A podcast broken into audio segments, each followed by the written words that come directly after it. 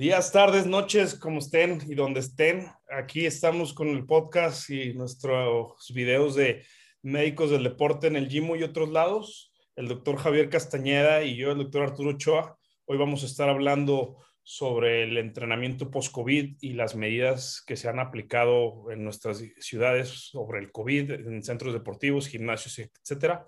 Va a estar conmigo el doctor Javier Castañeda. ¿Cómo estás, Javier?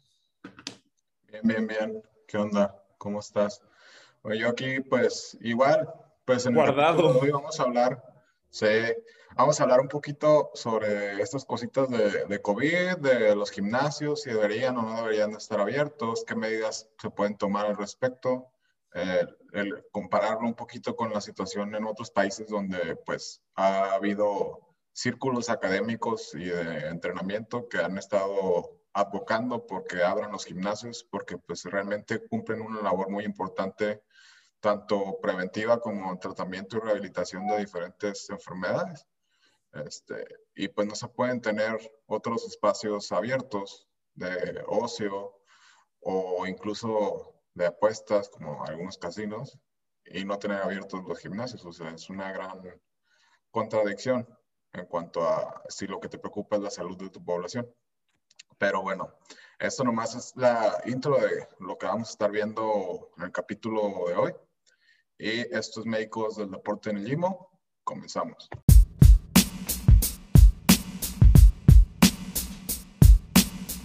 Bueno, ahora sí ya como tal, después de la intro y del video imaginario que aparece en YouTube, porque no podemos poner música, nos lo bloquean.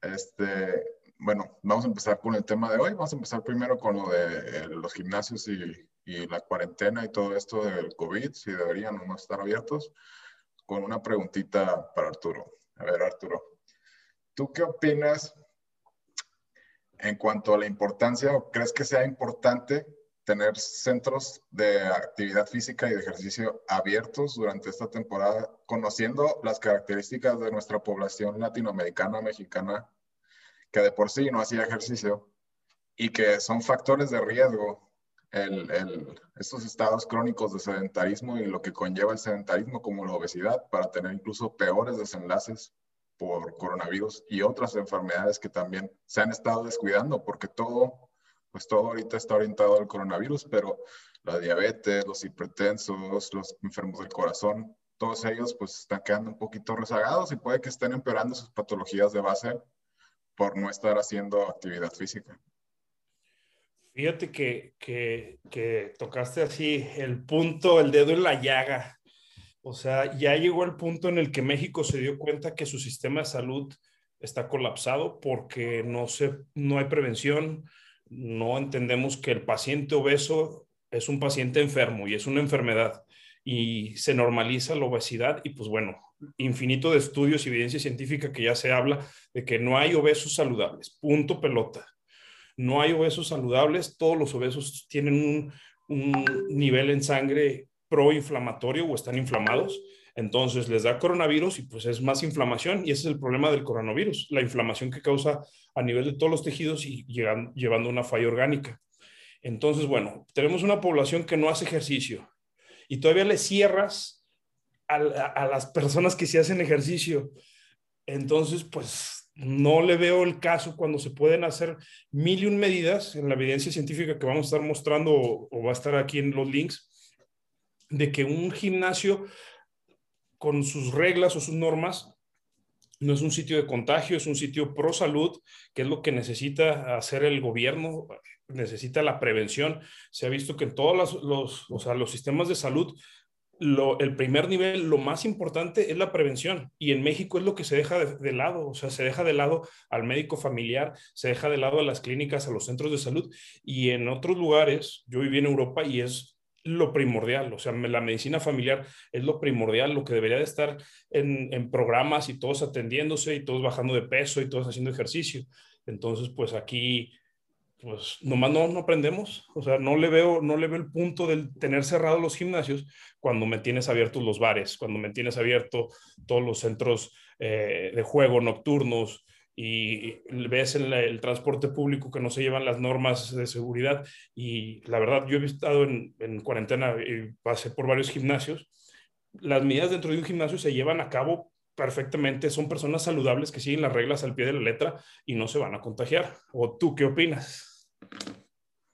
Pues fíjate, eso es algo por lo que, como les decía en el intro, ha habido muchos grupos de pues, doctores en ciencias del ejercicio o, ramas afines de la ciencia del ejercicio, este, en, tanto en Europa como en Estados Unidos, que han estado advocando porque los gimnasios permanezcan abiertos. De hecho, hubo una corriente bastante interesante en, en España y en Estados Unidos. Eh, Schoenfeld, este, Alan Aragón, pues todos los que son pues como... Ejercicio, pro ejercicio, pro actividad ejercicio, este, estuvieron advocando que permanecieran abiertos, digo, con sus respectivas medidas de prevención en los gimnasios. Tampoco se puede hacer todo al bravazo, pero, o sea, de que se puede y de que se debería, yo pienso que sí se debería y que sí se puede. Eso sí, eh, pues hay medidas que se deben de tomar, como la sana distancia, la limpieza del equipo antes y después de cada uso, una adecuada ventilación, el, disminuir el número de personas que pueden estar en el gimnasio al mismo tiempo. O sea, cosas así básicas que realmente sí pueden funcionar y que no es tan difícil de implementar. Digo, de eso a, que la gente no pueda hacer ejercicio en el gimnasio por, nada más porque no, pues hay un mundo de diferencia. Y aparte del gimnasio, te voy a preguntar, ¿tú qué opinas del hecho de que incluso hayan cerrado parques públicos o lugares para actividad física al aire libre. Vaya, vaya tela. O sea, ahí es el, ahí sí no te puedo asegurar que todas las personas sean estén seguras o como no hay un, una vigilancia, somos mexicanos y somos, parecemos vacas a veces, sorry por el comment, pero, pero si no nos supervisan, no se hacen las cosas. Entonces yo creo que si los gimnasios no hay, digo, si en las partes públicos o, zonas públicas no hay alguien que se esté encargando de ver que toda la gente esté con cubrebocas, ver que todos estén usando el alcohol, ver que todos traigan toallas y demás y la sana distancia, creo que no se puede porque estamos en México y debe de ser supervisado.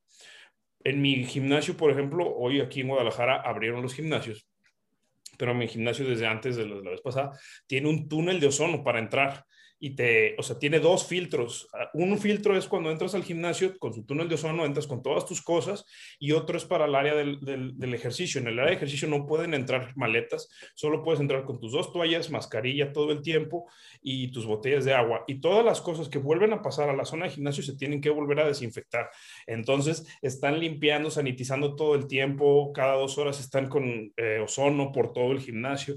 Entonces, hay medidas que se, que se utilizan para ese gimnasio en el que todo mundo está limpiando su aparato antes de usar y después de usar. Entonces, así sí, en un parque, la verdad, somos mexicanos y no lo vamos a hacer. Entonces, pues es, es eso, no lo ganamos a, a, pulso. ¿O tú qué me dices? No, pues sí, te podría decir, el mundo diferencia, ¿no? Por ejemplo, con Japón. Ah, claro. sí, o sea, sí. Exactamente. Cubrebocas, o sea, hasta nomás en algo tan fácil como traer el cubrebocas. O sea, aquí en México y en Estados Unidos, como, o sea, sí. parece que se van a morir si se ponen un cubrebocas. Sí. En realidad yo he visto, o sea, yo, yo, mi vida diaria, mi familia, nadie nos hemos contagiado, pero pues siguiendo las reglas de no reuniones de más de cinco personas, eh, sana distancia, solo salir a lugares indispensables, o sea, y, pues bueno, si sigues esas medidas, no tienes por qué enfermarte, o sea, se, controla. Pero pues bueno, los casos que yo he sabido de gente, pues sí, es gente que fue a la boda, que fue a la fiesta, que fue a la reunión, que salieron de viaje 15 personas en Año Nuevo. Pues cómo, pues, ¿qué, te vas a, qué te esperas, no? Pues sí, no le pueden... Y tú, Javier, con los equipos, tú que manejas alto rendimiento y demás, ¿Qué pasa ahí? ¿Se, detiene el entrenamiento? ¿Sigue? ¿No sigue? Platícanos. Bueno, a mí me tocó, bueno, en Tigres, este, se aislaban a los casos positivos, se aislaban ahí dos semanas, y a los contactos se les, o se, aislaban también, o se les hacía la prueba, dependiendo. ¿Se aislaban dos semanas? Sí. Ok. Se aislaban dos semanas este, y se esperaba que estuvieran asintomáticos en caso de que hayan presentado síntomas, más las dos semanas, este, para que pudieran regresar a, a entrenar. E igual iban a empezar entrenando más a lo general y pues capacidades eh, físicas, las básicas, o sea, entrenar un poquito de condición aeróbica y todo esto antes de entrar al entrenamiento específico del fútbol. ¿Y te tocó ya alguno que lo hayan hospitalizado? No, no me tocó ninguno eh, que realmente tuviera una infección grave por COVID. De hecho, la mayoría eran asintomáticos o tenían nada más anosmia o alteraciones del gusto. Y, Eso es lo que habla, que, los, los saludables los Pero, pero no, no pasó a, a mayores pues eso habla, ¿no? De que las personas saludables, las personas que hacen ejercicio, sus síntomas van a ser mínimos. ¿Y cómo les fue en el regreso al juego? Fíjate que la mayoría sí, o sea, sí les, les, les, ha, les ha estado yendo bien. Nada más si acaso tuvimos un jugador que, que sí tardó un poquito más en recuperar la capacidad aeróbica, por lo menos de forma a ojo de buen cubero. este, pero igual ya, ya estaba regresando. O sea, tardó un poquito, pero la recuperó. O sea, realmente no pasó a mayores, pues estamos hablando de, de, jugadores, aparte de que son jóvenes, este, pues que tienen cierta condición física, cierta capacidad o cierto consumo de oxígeno máximo, pues bueno para, para su edad, arriba de 40 normalmente. Entonces. De hecho. Pues, Oye, a ver, una pregunta. Una pregunta ya. Ahora tu opinión. O sea, yo vi que tú sí entrenabas en casa. ¿Cómo le haces? Yo no, nunca pude. Yo no pude entrenar en casa, en cuarentena y demás. O sea, ¿tú qué, cómo, qué consejo nos das o platícanos cómo, cómo le haces? Porque yo no podía. Yo empezaba el lunes, hacía una hora, martes media hora y miércoles ya pedí una pizza. Sí, pues igual, es que la verdad sí es mucho, bastante más difícil entrenar en, casa. Primero porque, bueno, como hombre, no sé, no sé tú, pero yo, a mí me gusta mucho el, el hecho de estar en un gimnasio y no, no sale los, lo cavernícola. Te estás comparando con los demás, este, este güey está cargando tanto, yo quiero cargar más. Te pega el ego. Digo, no debería de pegarte el ego, ¿no? De hecho, eh, el, el, doctor Mike Israel tiene unos podcasts. Lo que hablamos. Importantes del ego en el gimnasio que te puede llevar a lesiones y otras cosas pues que no, realmente no les deseas a nadie pero pues, no se puede ocultar el hecho de que siempre va a existir cierto porcentaje de ego en el gimnasio, ya sea porque alguien se vea mejor que tú, que tú quieres alcanzarlo, o quieres lucir mejor que él, o que carga más peso que tú, etcétera, etcétera. Pero esa rivalidad, pues se puede decir que fraternal o amistosa, pues te impulsa o te motiva a, a querer ir al gimnasio y querer y estar ahí todos los días y, y ir mejorando y, Sí, eso totalmente, pero ahora platícanos, ¿cómo le haces para entrenar en casa? O sea, yo no pude. Pedo, en, en, casa, la neta, primero que nada, un buen soundtrack.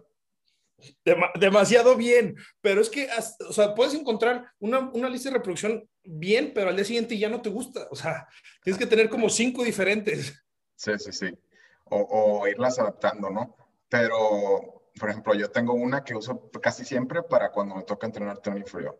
Uh -huh. Y es como que ya sé que las que me pegan más duro el efecto ergogénico de la música para pierna. ¿Por qué? Porque pierna es el día más como pesado sí. de decir, ah, toca pierna. Pero la neta es de los días que más disfruto. Pero igual, entrenar en casa, pues, ¿qué puedes hacer en casa de pierna? Realmente está limitado en cuanto a la variedad de ejercicios y todo lo vas rotando, o sea, de que sentadilla de este tipo, sentadilla de este el otro, peso muerto de este el otro, eh, un puente o hip thrust de cierta forma. ¿Cambiaste tu entrenamiento para cuando estabas en casa? Bastante, bastante. Sí. Todo lo, lo, fui entornando o lo fui redirigiendo a los ejercicios básicos, ¿no? Para sí. piernas, sentadillas, pesos muertos, para glúteos. Y ya está. Y puentes. Sí. Este, para uh, pecho, pues el, el, bench. Primero empecé con las, las pesas rusas que tenía, ya después conseguí barra y banca y para hacer bench. No, yo ya vi que armaste tú toda tu gym. Sí. Eh, espalda, pues mi base de la espalda son los remos y, y los pull-ups. Uh -huh. eh, o sea, dominados, claro. Empezar, empecé a hacer mucha calistenia en, ahorita en la cuarentena porque pues, realmente no ocupas mucho, pero sí, me, o sea, siento que me hacen falta ejercicios ya más aislados de la musculatura y máquinas como en el gimnasio. Y más que nos gusta eso. Ajá, y, y, más que nada, yo siempre en el gimnasio incluso nunca era de que máquinas para todo, ¿no? Yo casi siempre... peso libre. Peso libre, peso libre. Este, pero sí, cuando estás solo en tu casa y en cuarentena, realmente, pues tienes que agarrar motivación de algún lado porque, pues, realmente si te cuesta trabajo. Incluso hay maniobras o, pequeñas técnicas que puedes tomar, ¿no? Por ejemplo, no tienes ganas de, de entrenar, ponte la ropa deportiva ponte la ropa deportiva, alista tus cosas, aunque no tengas ganas, y a lo mejor, ya que estás cambiado y todo, se te hace más fácil empezar a entrenar. Y si no, pues empieza, aunque sea cinco minutos de algo, este, no sé, empieza el calentamiento o algo, y como que ya que agarraste la, el momentum o la viada de la actividad física, pues dices, ya que me cuesta seguir entrenando. Pero realmente es algo que el inicio, o sea, como que la chispita, si no tienes suficiente, bueno, tanto disciplina como la motivación necesaria, que la motivación es lo que tiende a fallar bastante ahorita en la cuarentena y la competencia, ¿no? Con los demás, este, sí te va a costar bastante trabajo. Y aparte, fíjate que ahí pasa que como que no entrenas bien o no estás en tu casa y pues dices, ah, pues no estoy entrenando, pues papitas, ah, pues no estoy entrenando ya galletas, chocolates, y ya luego lo hago bien, luego lo hago bien, y uno se empieza a dejar ir y es lo que, pues no, debemos de medirnos con la dieta y más que todo el tiempo estar en casa, o sea, la alimentación de todos, o sea, yo lo he visto en la consulta privada, o sea, todos me subieron de peso, todos dejaron de hacer ejercicio, eh, todos ya se quieren poner las pilas ahorita y les digo, pues va con todo. Y nos cierran el gimnasio otra vez. Bueno, no sabes la depresión de todos mis pacientes, o sea, me mandaban mensajes así de que, ¿qué voy a hacer? ¿Me vas a cambiar el plan? Yo tenía, ya quería el gimnasio, o sea, cerró dos, dos semanas aquí en Guadalajara los gimnasios, o sea, todo el mundo feliz. Hoy abrieron, pero probablemente la, la siguiente semana vuelven a cerrar. Entonces, pues el cuento de nunca acabar. Volvemos a lo mismo, lo que, lo que es la plática de hoy en evidencia científica. Te quería que nos platicaras de los estudios que, que revisamos, de qué es lo que pasa cuando cierran el gimnasio y las otras cosas siguen abiertas. O sea, ¿qué, ¿hay beneficios de esto? O sea, ¿vemos alguna mejoría? Bueno, igual, todo lo de las referencias y los artículos estos se los vamos a dejar yo creo que en un link de Mega o igual se los citamos en la descripción de, del capítulo en YouTube o en Spotify o en Apple Podcast, dependiendo de donde lo estén escuchando o viendo.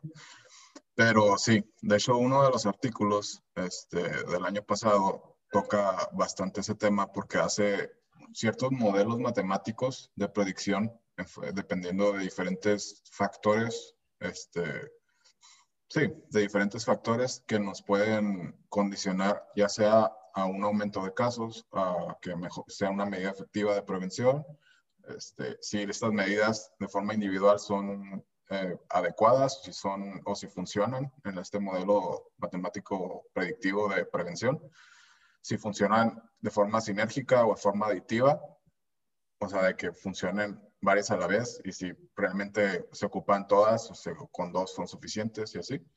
Entonces, en este modelo, artículo que habla sobre el modelo matemático se menciona que hay unas medidas que se pueden realizar al inicio de la pandemia como las que normalmente pues ya se, se instalaron desde el inicio prácticamente.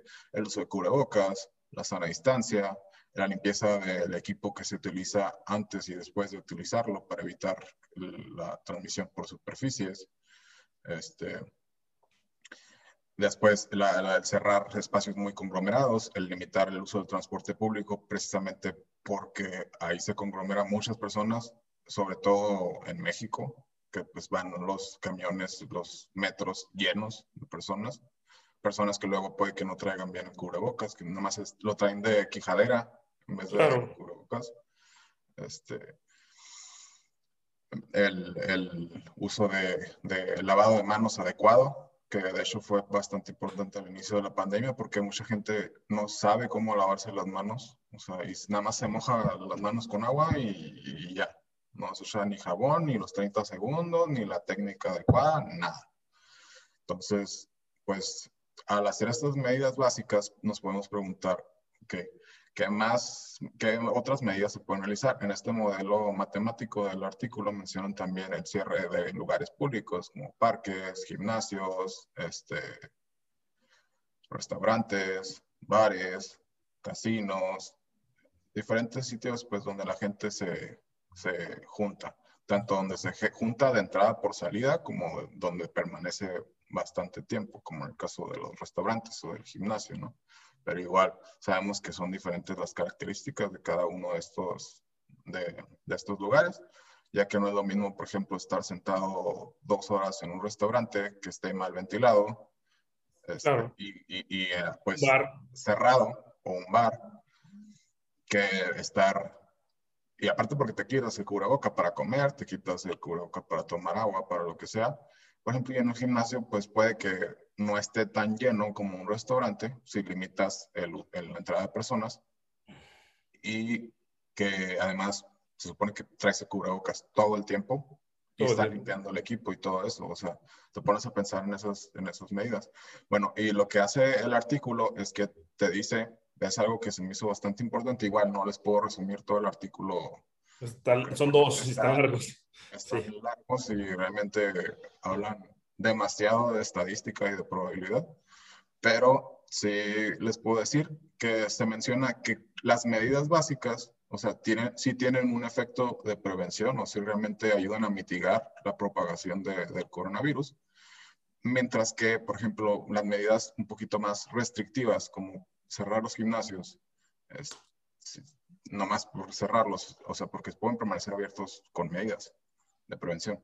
Pero si los cierras y empiezas a cerrar muchas zonas, a limitar los horarios de atención en los, en las, en los supermercados, o sea, de que vas a cerrar dos días a la semana y el horario va a estar recortado. Si este iba a ser el horario de 6 de la mañana a 11 de la noche y lo limitas a de 8 a 8, por ejemplo, pues ¿qué va a pasar? La gente, se va, la gente que iba a ir a lo largo de toda la ventana de tiempo, de toda la semana y de todas las horas normales de funcionamiento del supermercado, se va a empezar a juntar en esos espacios de, tiempo más chicos. Entonces se va a juntar, se va a conglomerar más gente. Y estas medidas, precisamente por eso el modelo matemático te lo, te lo explica en el artículo, de que al instaurar estas medidas como cerrar gimnasios, como los supermercados empezar a cerrarlos, las tiendas y eh, limitar horarios de, de, estas tiendas, supermercados, donde de que la gente va a ir, va a ir porque ocupa comer. Entonces, estas medidas, pues al ser tan restrictivas, lo que puede realizar es que, lo que pueden realizar más bien dicho, es que aparte de que te van a juntar la gente, más gente en tiempos determinados de horario, va a hacer que la gente tienda cierta sensación como de, de, pánico o de querer ir a fuerzas a surtirse al mercado, aunque realmente no lo necesite, como vimos al inicio de, de la pandemia con las compras de pánico, que todo el mundo sí. estaba comprando papel de baño. Este, y pues se va a juntar sí. más gente en el supermercado. O sea, ilógico.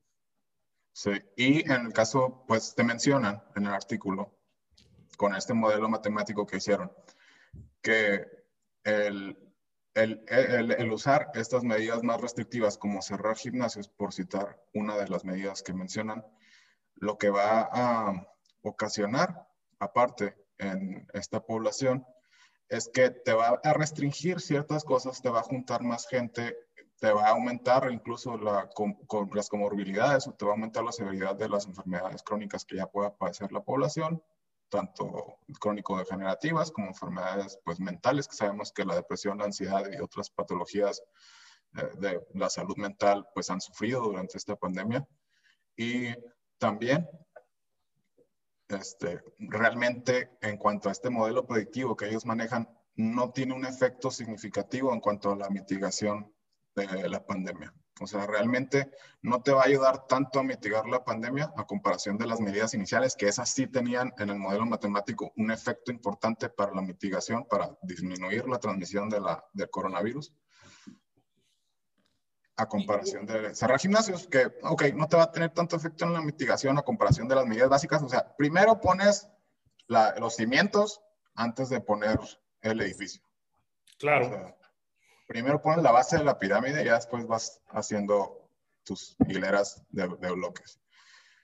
Y pues si no te está dando tanto efecto en cuanto a pues, riesgo-beneficio, por así decirlo, pues para, o sea, lo realizas, pero la gente se va a quejar, la gente va a empeorar en su salud, tanto física como mental.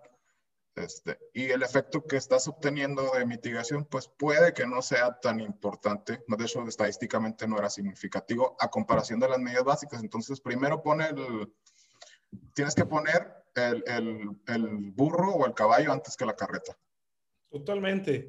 Y aparte, o sea, bueno, sigamos las condiciones, o sea, no entiendo por qué todo el mundo quiere hacer cosas diferentes o si ya está estudiado, ya está dicho, la OMS ya ahorita ya dice, ahorita no es cerrar, ya no, esas medidas ya pasaron, eso ya fue, eso ya fue y no se logró y no, y no mejoró nada. Y si todavía estamos en un pico y sigue subiendo, no entiendo por qué no cambian. Si, si seguimos haciendo lo mismo, vas a tener los mismos resultados. Esto ya se hizo y no mejoró nada. ¿Qué es lo que se tiene que hacer?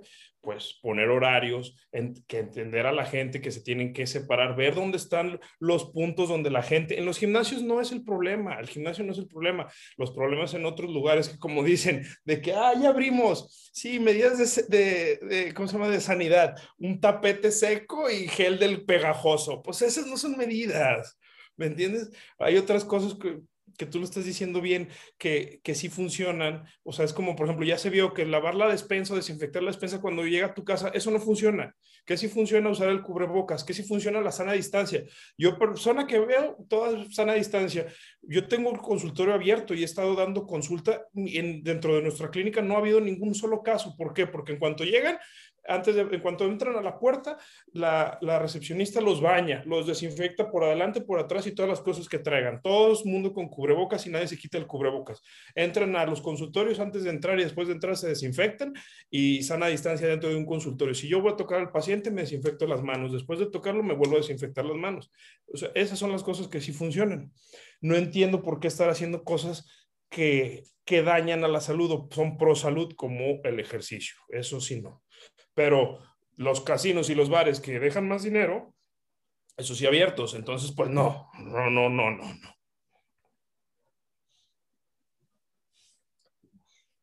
A ver, Javier, como conclusión, ¿qué tú dirías que podemos hacer frente a la pandemia? Porque esto va a seguir. O sea, es 2021 y todo el mundo pensaba que, que ya iba a acabar, pero esto no va a acabar. La vacuna, yo estoy en medio privado, a mí ni me han dicho dónde me anoto como doctor para la vacuna, entonces yo también la veo larga.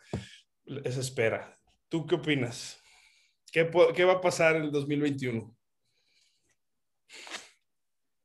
Pues mira, como diría Darwin, ¿no? Nos vamos a tener que adaptar. Sí. O sea, nos vamos a tener que adaptar. De hecho, hay personas que se adaptan bien a estos cambios y otras que, pues, no. Pero, pues, si algo tiene la raza humana es que siempre se ha podido adaptar a diferentes circunstancias.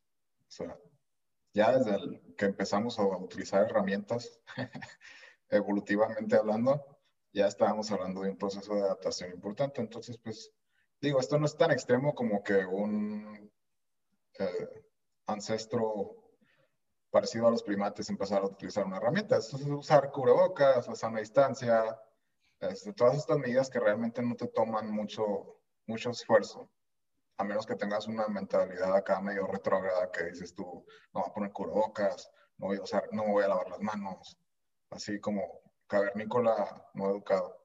Y es cuando te infectas o cuando infectas a alguien más. Pero sí, o sea, en cuanto a todo esto, pues como dices tú, o sea, la OMS, diferentes comunidades científicas, tanto en Europa como en Asia, como en Estados Unidos, pues las medidas de, cerrar todo realmente ya, o sea, eran al inicio de la pandemia. Ahorita es aprender a vivir con esto, como se dice la, la nueva normalidad. Sí, es lo, que toca. Sí. Y pues, ¿qué podemos hacer para mejorar la salud de, de la población o evitar incluso que se deteriore?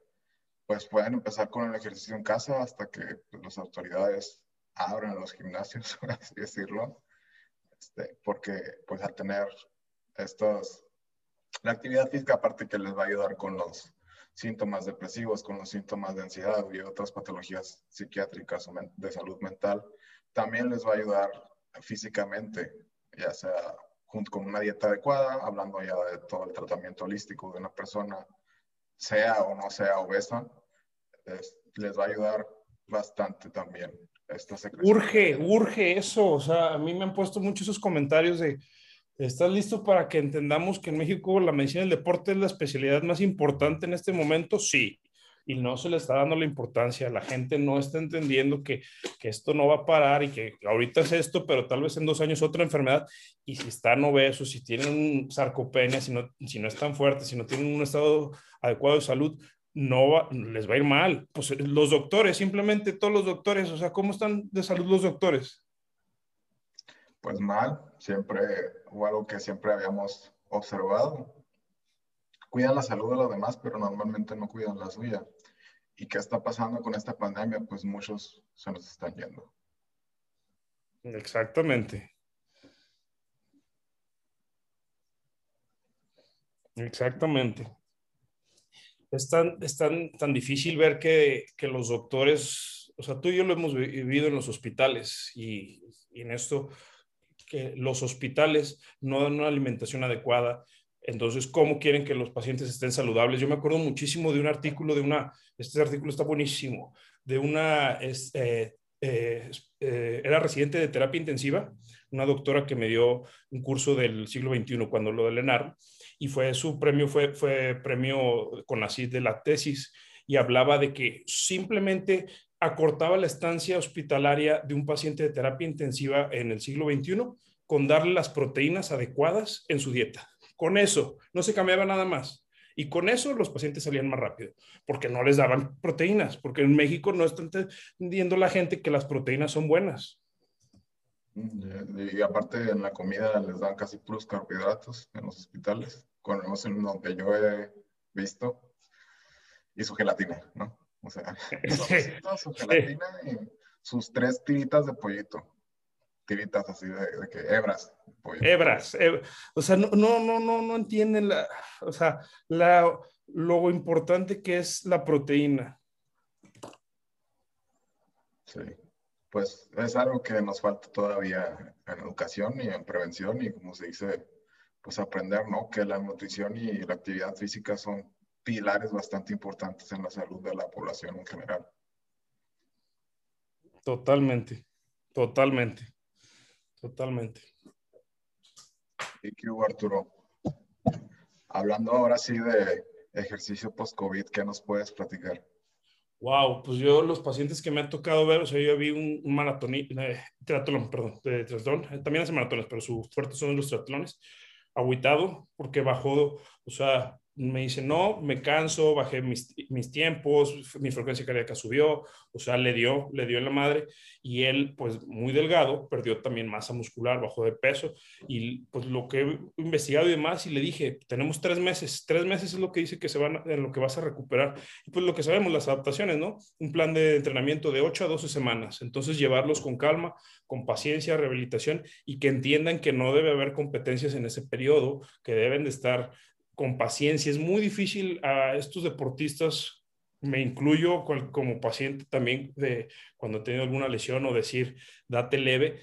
Tú sabes que los deportistas no nos gusta que nos digan, no nos pongan freno de mano, pero aquí sí tiene que haber freno de mano, tiene que ir controlados. Lo empecé, le dije tres veces a la semana, lo máximo que puedes correr es 20 minutos a esta frecuencia cardíaca. No, hombre, se moría así pero pues así me lo llevé y ya, ya, ya recuperó, ya está bien en sus tiempos y todo. Él, él eh, ya ahorita total. Sí, pues como dices tú, qué nos dices? Sí, como dices tú, en general, pues primero debemos determinar un estado de base de qué tan atrás, por ejemplo, en la población deportista o en la población que quiera hacer actividad física, qué tan severo fue el caso de coronavirus y, y qué qué tantas secuelas o qué tanto para atrás nos, nos hizo dar pasos. O sea, establecer este nivel de base y de ahí empezar a construir para adelante, a mejorar aspectos físicos, a mejorar capacidad cardiovascular, a mejorar el uso de musculatoria respiratoria, empezar a entrenar, por así decirlo, pero pues igual el aspecto psicológico y de educación al paciente es muy importante, porque tienes que tranquilizarlos, o sea, educarlos, hacerles saber que, que si igual al inicio no va a estar como antes, o incluso en algunos casos puede que nunca vuelva a tener la misma capacidad que antes del coronavirus, porque pues hay que ser realistas, puede que haya tenido un caso severo y que haya dejado ahí una fibrosis pulmonar o secuelas pulmonares importantes o, de otros, o en otros aparatos y sistemas, decirle al paciente, o sea, podemos rescatar lo que podemos rescatar y, y hay que construir desde tu estado basal que quedaste después del coronavirus, poco a poco. O sea, no te quieras correr un maratón una semana después de que se te quitaron los síntomas del coronavirus. O sea, igual, date dos, tres pasos para atrás y de ahí empiezas a, a, a, conducir, empiezas a, a subir a la velocidad. O sea, no quieres echarte un sprint a la primera. Sí, no, no, no, imagínate. Sí, no. Sí, el problema es esto del coronavirus, pues los, las secuelas que deja en pacientes mayores, he visto mucha sarcopenia, ese es el problema. ¿Y pues por qué les cuesta trabajo respirar? Porque las personas a veces no entendemos que nosotros respiramos con los músculos. O sea, nosotros nos movemos con los músculos. Los músculos es, es, quien nos da el movimiento, los que nos deja respirar. Entonces, si tú pierdes 10 kilos de masa muscular, pues claro que te va a costar trabajo respirar. Pues si no, o sea, pues están cansados, o sea, tus músculos se van a cansar, se van a fatigar. Sí, y si de por sí, o sea, estás hablando de pacientes con sarcopenia, si de por sí hay bastante sarcopenia sin coronavirus, imagínate ahora con coronavirus que estuvieron, que algunos a lo mejor estuvieron postrados en una cama, incluso los pacientes que estuvieron intubados. O sea, va a ser una sarcopenia más severa. A esto hablando o sumándole el hecho de la nutrición que, pueden tener estos, estos pacientes, pues les va a dar más este, pérdida de, de masa muscular. Totalmente, totalmente. Y pues bueno, yo creo que aquí lo vamos a dejar. Y ahora vamos a, a darles algunos tips o, como habíamos dicho, una recomendación, la del día de hoy. Y pues nos vemos la siguiente semana con nuestro siguiente podcast. Javier. Bueno, yo, como les decía, en este caso lo voy a, a orientar más a pues, por ejemplo, si estás regresando al ejercicio, o sea, suponiendo que ya abrieron tus gimnasios, igual, llévatela tranquila, no quieras poner, no quieras poner primero la carreta que el caballo. Y en cuanto a algo puntual, así del ejercicio, algo que yo sí les recomiendo bastante y que Arturo me puede hacer segunda, si no van a estar cargando un porcentaje importante de su peso corporal en algún ejercicio, sea sentadilla, sea peso muerto. Espérame, otra vez repítelo para que, para que se oiga, que sea clarito, porque esto, bueno, si no van a estar, saber. si no van a estar cargando un porcentaje importante de su peso corporal en algún ejercicio, sobre todo compuesto, como la sentadilla o el peso muerto, no usen faja, por favor si no están cargando 1.5 o dos veces su peso corporal, pues lo que va a ser su faja natural va a ser los músculos del core o los músculos abdominales. Esos son tu faja. Si no estás usando una faja, estás haciendo que tus músculos abdominales tiren hueva. O sea, les estás diciendo, pues no se activen, eh, echen, echen flojera al cabo que aquí traen la faja que les está apretando todo todos los órganos y la musculatura abdominal. Pero no, o sea, no usen fajas y no van a estar. Totalmente. Cuando fui ginecólogo, que nomás fui un mes, pero ahí, por ejemplo, después de una cesárea, la faja se quita los tres días, porque si no, el recto abdominal se hace flojo y puedes tener una dehiscencia de la herida. Entonces, la faja hace flojo al músculo. No usen la faja. Punto pelota y ya está. Bueno, y bueno, por nuestra parte ya sería todo por el capítulo de hoy. Este, esto fue Médicos del Deporte en el Gimo y el capítulo sobre coronavirus, cosas del gimnasio y regreso post-COVID. Javier Castañeda aquí se despide. El doctor Arturo Ochoa, nos vemos y pues la siguiente semana. Un abrazote a todos, noches, días, tardes.